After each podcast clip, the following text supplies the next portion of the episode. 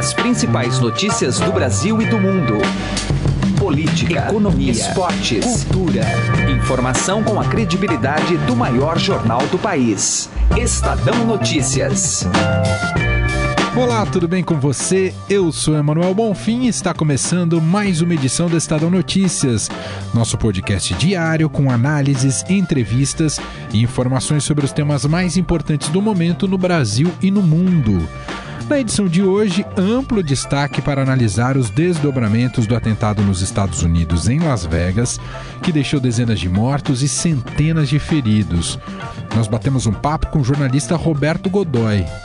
O que se impõe a partir de agora é Além de elucidar todas as motivações que levaram este cidadão a cometer esta crueldade, qual é a disposição de Donald Trump em mexer com uma legislação de perfil armamentista? A solução passa necessariamente por medidas nessa seara? Daqui a pouco a gente entra neste assunto e ainda houve o depoimento de um brasileiro que estava no local do atentado no último domingo. O programa de hoje ainda traz mais informações sobre o embate entre os poderes legislativo e judiciário, que pode ter novo capítulo nesta terça-feira. A nossa colunista Andresa Matais explica que o Senado preparou o terreno para revidar as decisões da primeira turma do Supremo, que afastou Aécio Neves de suas funções parlamentares, além de lhe impor um recolhimento noturno. Você pode participar do Estadão Notícias mandando seu e-mail para podcast@estadão.com. Lembrando que este programa está disponível no Spotify. Basta colocar no campo de buscas da plataforma o nome do programa e passar a acompanhar todas as nossas publicações. Ouça e participe. Estadão Notícias. Direto ao assunto. Com José Neumann e Pinto.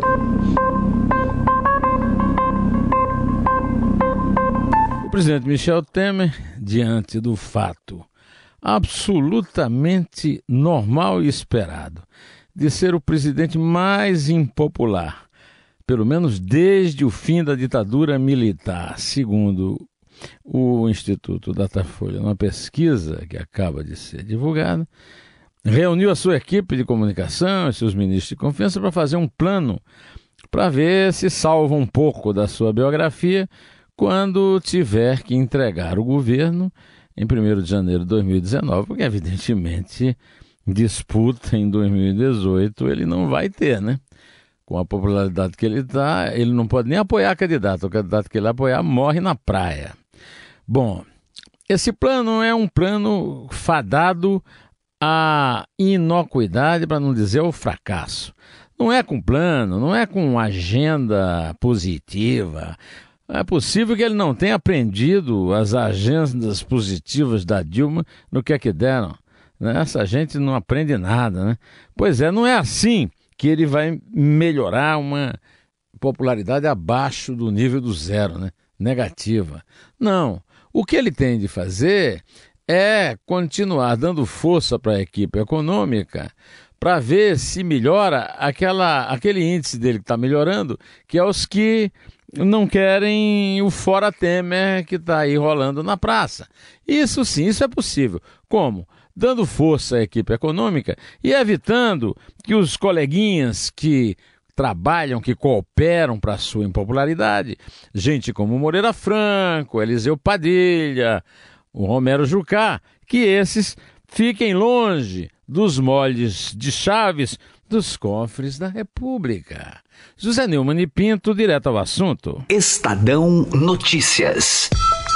Destaques internacionais. E agora no Estadão Notícias nós vamos entrar num tema muito importante para este momento sobre a, o atentado, o ataque de ontem nos Estados Unidos que deixou dezenas de mortos, centenas de feridos, assustou o país e o planeta como um todo, até pelo, pelos requintes de crueldade, a maneira como foi executada. Eu estou recebendo aqui em nosso estúdio, para a gente debater este tema e os desdobramentos em torno dele, o jornalista Roberto Godoy. Olá, Godoy, tudo bem com você? Tudo bem, Emanuel.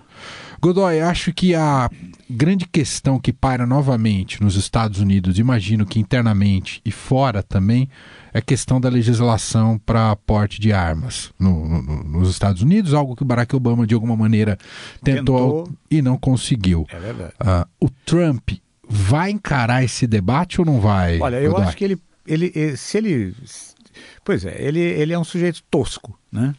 Para dizer o mínimo. E ele é, poderia fazer até uma manobra política, colocar em debate, como você disse, sem tomar nenhuma decisão, mas vamos discutir, vamos criar uma comissão e tal.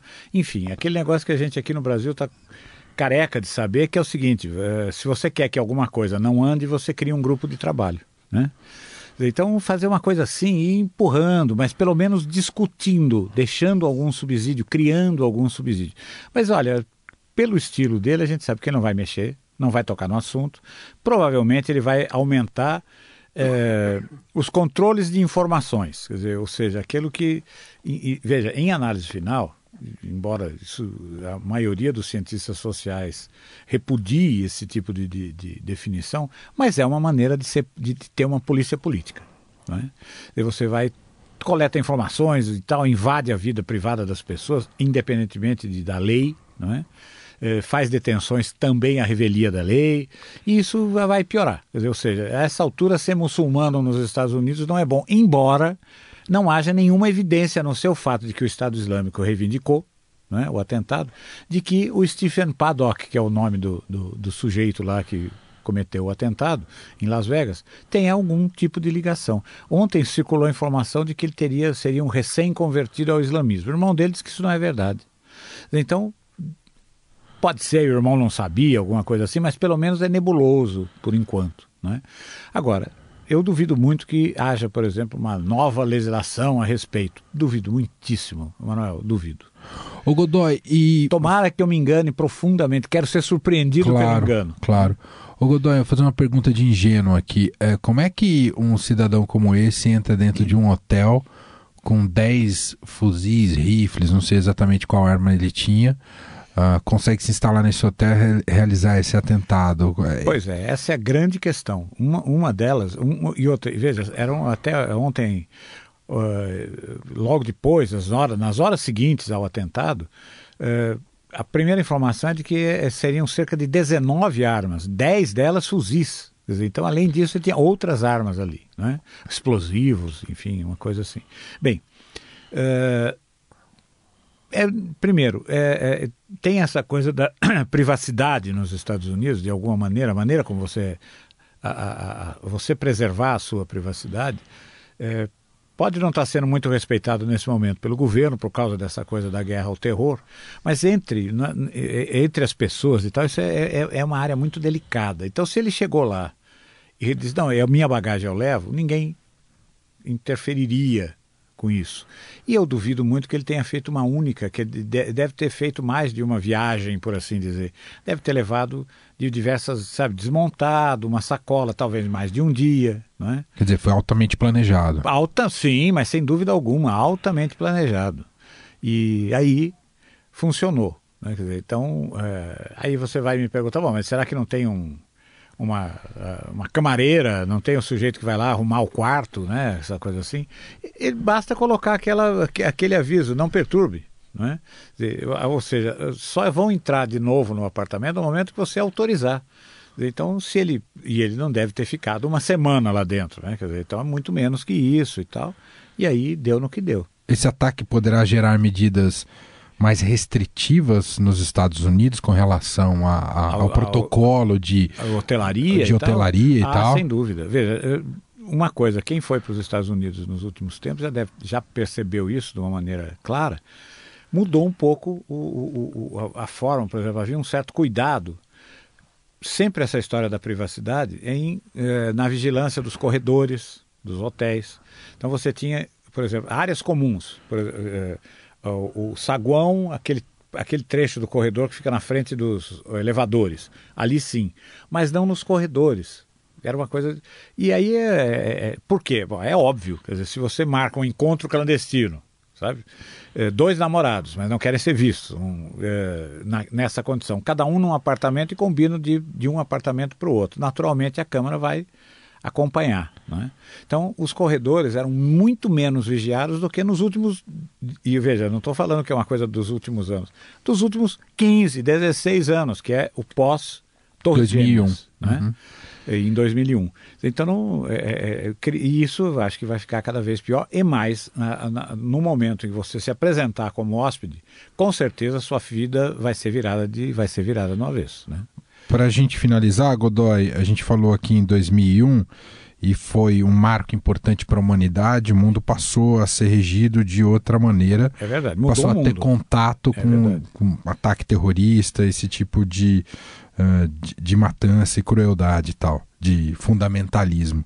Uh, com o passar dos anos, chegando nesse 2017 com esse atentado, essa cultura cultura do terror está cada vez mais entranhada e difícil de ser combatida, Godoy? Muito mais difícil e muito entranhada. Veja, você, em que pese o fato de que você tem, por exemplo, na, na guerra da Síria, uh, o Estado Islâmico perdendo terreno, mas perdendo terreno na Síria. Ele está saindo, está saindo ali da Síria, Iraque, aquela coisa, o chamado califado, não é? Uh, declarado pelo, uh, pelo al-Baghdad, né, pelo líder máximo deles. Uh, mas o que está acontecendo? Estão se transferindo para a Líbia.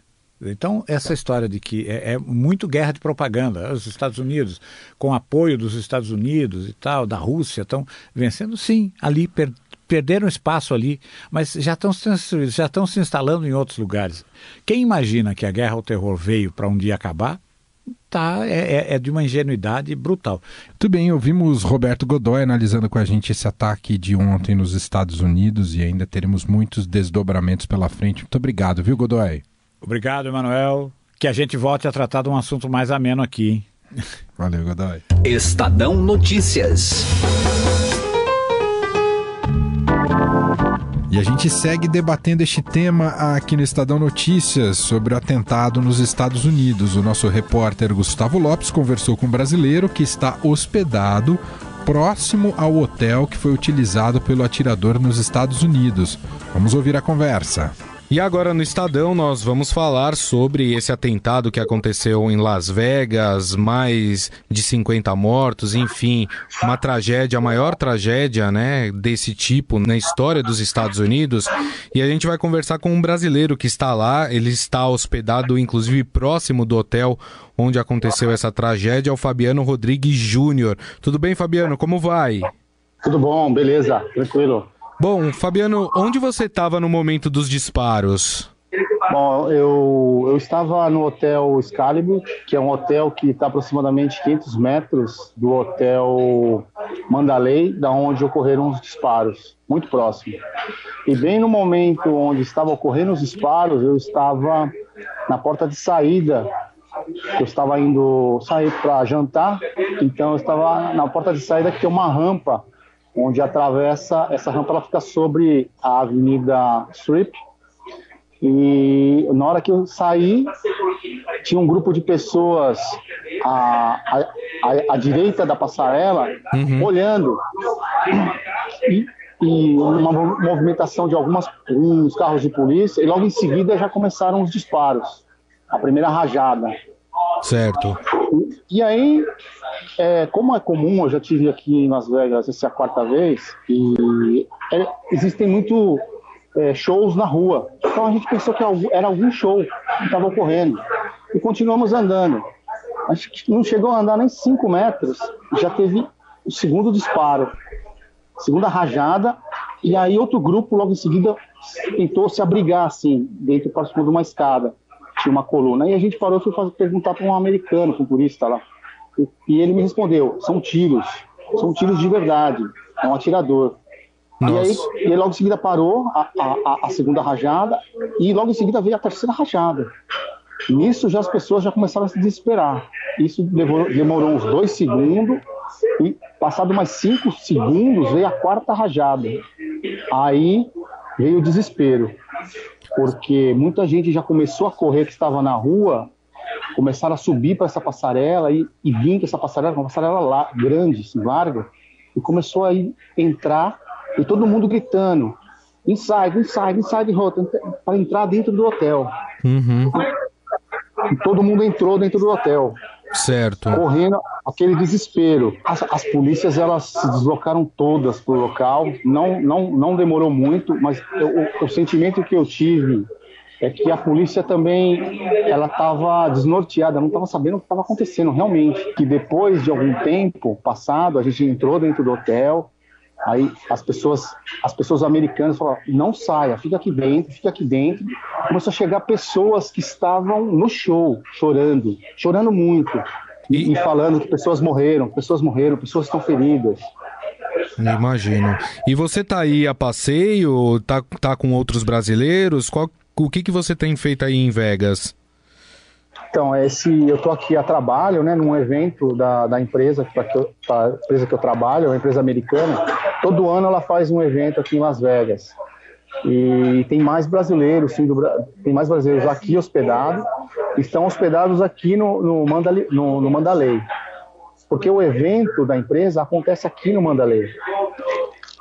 Então, certo. o que acontece? É, a gente tinha grupos de WhatsApp é, dos brasileiros que estavam aqui informando o que estava acontecendo. Alguns estavam aqui dentro, outros estavam fora, que não podia entrar.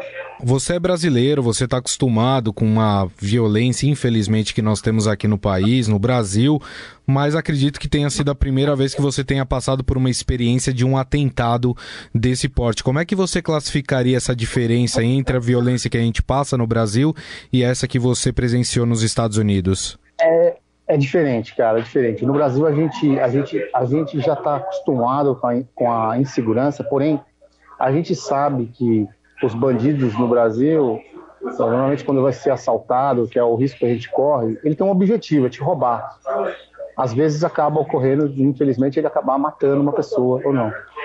Mas aqui não, o objetivo do cara era totalmente outro, era matar as pessoas. Então assim, você eh, se sente muito vulnerável, com muito, muito medo, porque você pode ser um alvo a qualquer momento, entendeu? Independente do que você está fazendo é, é, o medo que eu tive aqui é, é muita insegurança. Apesar de você estar nos Estados Unidos, você chegar aqui, ah, aqui eu não vou ter, não vou ter o que acontece no Brasil, o pessoal não vai me roubar, não vai vir me assaltar. Foi muito pelo contrário, assim, foi uma sensação bem de, de insegurança que é uma coisa que a gente não tem no Brasil isso, né? Perfeito. Bom, nós conversamos com o Fabiano Rodrigues Júnior. Ele está hospedado num hotel próximo ao Mandalay Bay, né, que é o hotel aonde o atirador acabou atirando contra as pessoas no meio da rua. Fabiano, mais uma vez, muito obrigado, viu? Um grande abraço para você. Estadão Notícias. Coluna do Estadão, com Andresa Matais. Contato agora com Andresa Matais, direto de Brasília. Ela é editora da coluna do Estadão e participa sempre com a gente aqui no Estadão Notícias. Olá, Andresa, tudo bem com você? Oi, Emanuel, tudo bem? Oi para todo mundo. Andresa Matais, hoje um dia muito importante para o cenário político e principalmente para o equilíbrio entre os poderes. A gente já observou na semana passada o conflito que foi deflagrado entre legislativo e judiciário por conta uh, do caso Aécio Neves, da decisão da primeira turma do Supremo. Nesta terça-feira pode ter o revide do Senado. E aí, o que tem pela frente, hein? O que podemos esperar?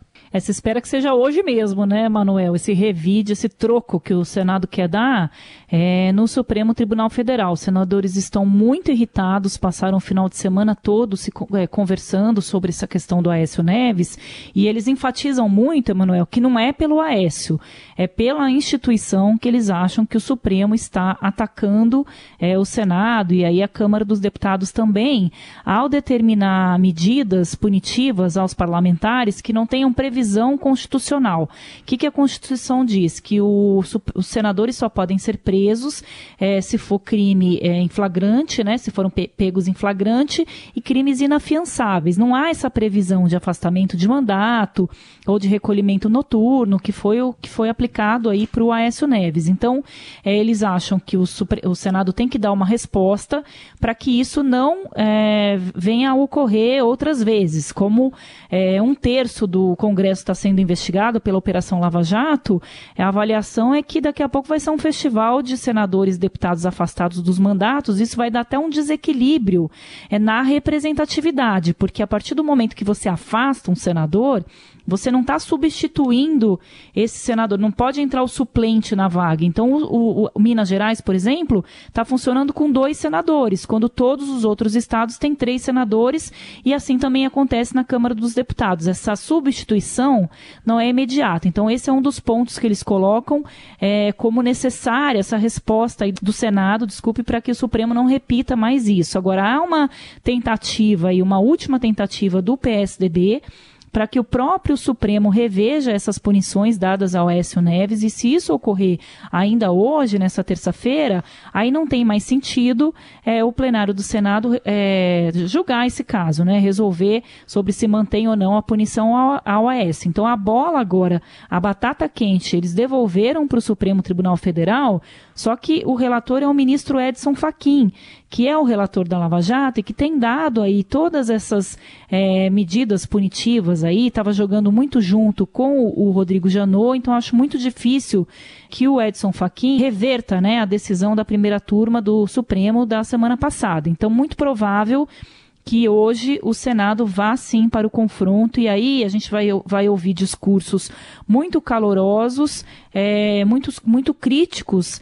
ao Supremo Tribunal Federal. Eles não engoliram, Emanuel, o discurso do ministro Luiz Fux, é, que tanto no julgamento da semana passada quanto em entrevistas é, fez muitas críticas, né? Falou muito de decoro, depois ironizou um pouco essa união do Senado contra essa medida é, que pegou o Aécio. Então isso está meio engasgado, está todo mundo querendo devolver essas críticas ao Supremo. Então, vamos ver o que, que o Edson Fachin vai fazer e é o único que pode mudar essa reação que está vindo do Senado Federal. É bom colocar, Emanuel, que a presidente do Supremo, a ministra Carmen Lúcia, está bem irritada com essa situação e não com o Senado, ela está irritada com o próprio Supremo, é, porque ela acha que é uma crise que não precisava acontecer, é, dava para ter evitado isso. Muita gente acha que a primeira turma errou ao conceder esse recolhimento noturno e afastamento do mandato na semana passada. Que as instituições se resolvam rápido.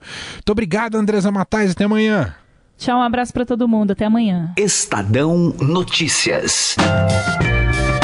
O Estadão Notícias desta terça-feira vai ficando por aqui. Contou com a apresentação minha, Manuel Bonfim, produção de Gustavo Lopes e montagem de Afrânio Cruz.